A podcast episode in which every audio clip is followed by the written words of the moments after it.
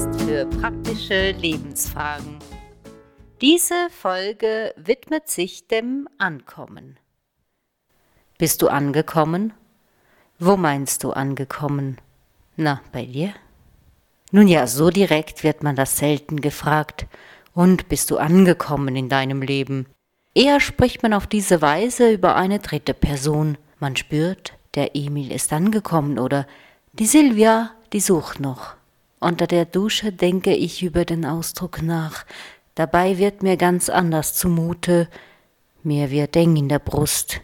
Der Ausdruck versetzt mich in die gleiche Spannung wie der kleine Goldrand, der sich versehentlich in die linke obere Bildhälfte meines letzten Food-Fotos geschlichen hat, wodurch der akkurate Pancake schludrig wirkt, als ob die Fotografin zu hungrig gewesen wäre, um sich richtig zu konzentrieren und zu schnell die Selbstbeherrschung verloren hätte, was auch so war. Ich stelle mir vor, wie ich wegen dieses Ausdruckes vor Dr. Jasensky sitze, respektive vor meinem Bildschirm und ihn per Videotelefonie um Temester bitte, weil mich das Wort so schreckt. Herr Dr. Jasensky würde sagen, niemand verlangt von Ihnen irgendwo anzukommen. Tun Sie einfach so, als ob Sie überhaupt nicht angekommen wären. Machen Sie es einfach wie die Zürcher da oben. Breiten Sie sich aus, Loben Sie die Natur, sprechen Sie aber niemals romantisch. Ich würde nachdenken, erleichtert seufzen und zum Abschluss fragen, aber es ist nicht notwendig, Zürichdeutsch zu sprechen, oder? Das soll ein Trend sein, sagt meine Schwester, das Ankommen. Das ist doch einfach eine Frage des Alters, sage ich. Wenn man Familie hat, ist die Sache nun mal gegeben oder jedenfalls etwas klarer umrissen, die Konturen heißen Kind und im besten Fall Liebe, wodurch die Sache auch wieder uferlos werden kann. Liebe kennt ja bekanntlich keine Grenzen.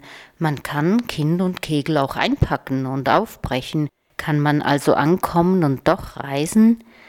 Wenn nicht gerade eine weltweite Pandemie ihr Unwesen treibt, auf jeden Fall. Weltreisende können sehr angekommen wirken. Ich denke da beispielsweise an die Sundance Family. K erträgt man kaum so angekommen wirkt er. Er baut Häuser im Dschungel, bespaßt seine gefühlt 20 Kinder und beteuert in jeder der Folgen die Liebe zu seiner Frau, die als einzige leicht angeschlagen wirkt. Also ist Ankommen eher eine innere Haltung. Ich fühle mich in einem Moment sehr daheim, um nicht das unangenehme angekommen verwenden zu müssen, und im nächsten möchte ich schon wieder die Koffer packen, irgendwo anders sein, in Trier oder in Graz, aber bereits in 20 Jahren, nicht erst in 20 Jahren, jetzt in 20 Jahren, ich will ja noch ganz viel von meiner Zeit haben, wenn die Städte wieder Städte sind, wenn die Kunst und Kultur wieder aufblühen und Einschränkungen der Grundrechte, Dekadenz, Zukunft Berührungsängste an Passerei und Denunziantentum passé sind. Stattdessen schaue ich auf die nebelverhangenen Berge, die unter ihrem Schleier immer noch ihr stolzes Winterkleid tragen, und den Kirchturm, dessen Spitze so weit in den Himmel hinaufragt, dass jedem klar wird, worum es hier geht.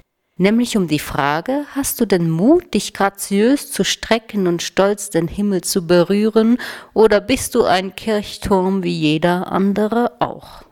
Naja, oft reicht ein bisschen Alltagsfantasie, um die Angst schrumpfen zu lassen, die Angst vor einem plumpen, bedeutungslosen Leben, der modernen Urangst, die man heute gekonnt mit möglichst viel Ablenkung verdrängt und damit erst dieses plumpe, bedeutungslose Leben manifestiert. Aber ich sage euch mal was, oft wird Fantasielosigkeit mit Angekommensein verwechselt. Von einem umtriebigen Menschen wird selten gesagt, er ist angekommen. Da kann er noch so lange in den Bergen wohnen oder irgendwo am See, solange seine Ideen Beachtung finden, wird sein Angekommensein nicht Thema sein, es sei denn, er macht das Ankommen zum Thema. Sollte man das Ankommen zum Thema machen? Viele meiner Schulfreunde von damals sind angekommen, sie waren aber auch nie weg. Dieser Faktor scheint das Ankommen also zu begünstigen. Das Reisen hingegen reißt oft eine tiefe Sehnsucht nach der Ferne ins Herz. Möchte man sich selbst denn begegnen oder anders gefragt, wo möchte man sich selbst denn begegnen? Möchte man sich selbst vielleicht durch andere begegnen? Deswegen reist man doch, um sich selbst ganz weit zu machen, und wenn man sich ganz weit gemacht hat, dann kann man in die Tiefe dringen. Ich meine, irgendwie muss man die Lebenszeit ja füllen. Das Ankommen birgt nämlich eine Tücke. Man läuft Gefahr, sich selbst zu genügen. Nun gehen wir die Sache mal etwas ernsthafter an. In der klassischen Mythologie zieht der Held aus, um auf seinen Irrfahrten wichtige Prüfungen zu bestehen. Was wäre ein Odysseus, der bei seiner Penelope geblieben wäre, anstatt nach zehn Jahren als gereifter, heldenhafter Mensch zurückzukehren? Ein Langweiler, um es vornehm auszudrücken. Joseph Campbell hat das Motiv der mythologischen Heldenreise erforscht. Nach dem Ruf des Abenteuers folgt erstmals die Weigerung, der Held zögert, die Herausforderung anzunehmen. Dank übernatürlicher Hilfe überwindet er sein Zögern und macht sich auf die Reise. Nun wird dem Helden zum ersten Mal das volle Ausmaß der Aufgabe bewusst. Die Probleme scheinen ihn zu überwältigen. Darauf folgen Prüfungen und Kämpfe gegen innere Widerstände. Durch die Begegnung mit der Göttin wird dem Helden die gegengeschlechtliche Macht offenbar. Nun tritt die Frau als Versucherin auf den Plan. Die Alternative zum Weg des Helden kann sich auch als vermeintlich sehr angenehme Zeit an der Seite einer verführerischen Frau offenbaren. In dieser Phase beginnt der Held zu verstehen, dass er Teil einer genealogischen Kette ist. Er trägt das Erbe seiner Vorfahren in sich, sein Gegner ist in Wahrheit er selbst. Durch die Verwirklichung der Reise wird dem Helden offenbar, dass er göttliches Potenzial in sich trägt. In der endgültigen Segnung empfängt der Held ein Elixier oder einen Schatz, der die Welt des Alltags, aus der der Held aufgebrochen ist, retten könnte. Dieser Schatz kann auch aus einer inneren Erfahrung bestehen, die durch einen äußerlichen Gegenstand symbolisiert wird. Nachdem sich der Held weigert, zurückzukehren, wird er durch innere Beweggründe oder äußeren Zwang auf magische Weise zur Heimreise bewogen. Auf der Heimreise wird eine empathische Tat oder ein Gedanke zu seiner Rettung auf dem Rückweg. Der Held überschreitet die Schwelle zur Alltagswelt, aus der er ursprünglich aufgebrochen war. Er trifft auf Unglauben oder Unverständnis und muss das auf der Heldenreise gefundene oder errungene in das Alltagsleben integrieren.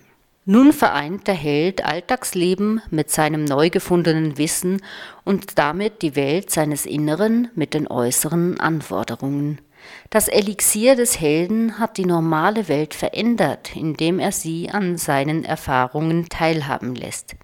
Das war jetzt eine etwas längere Ausführung, aber niemand hat behauptet, dass so eine Heldenreise ein Sonntagsspaziergang sei. Die Rückkehr, das Ankommen bildet also der krönende Abschluss jeder Heldenreise. Bemerkenswerterweise dient die Heldenreise in letzter Konsequenz dem Ganzen, der Gemeinschaft. Durch seine Errungenschaften, seine Fähigkeiten und sein Wissen ist der Held in der Lage, seine Welt nachhaltig zu gestalten und zu verändern, während wir im modernen Sinn Ankommen als etwas Individuelles verstehen, das uns zu Lebensglück verhilft.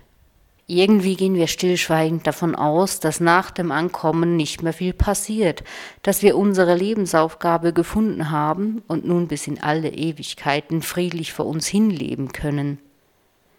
Was aber, wenn unsere eigentlichen Aufgaben erst mit dem Ankommen anfangen? Aber wer lehrt uns das heute noch? Wo sind unsere Helden? Die meisten von uns scheitern doch schon an den ersten inneren Widerständen und spätestens bei der Versuchung. Aber darüber mehr in einer anderen Folge.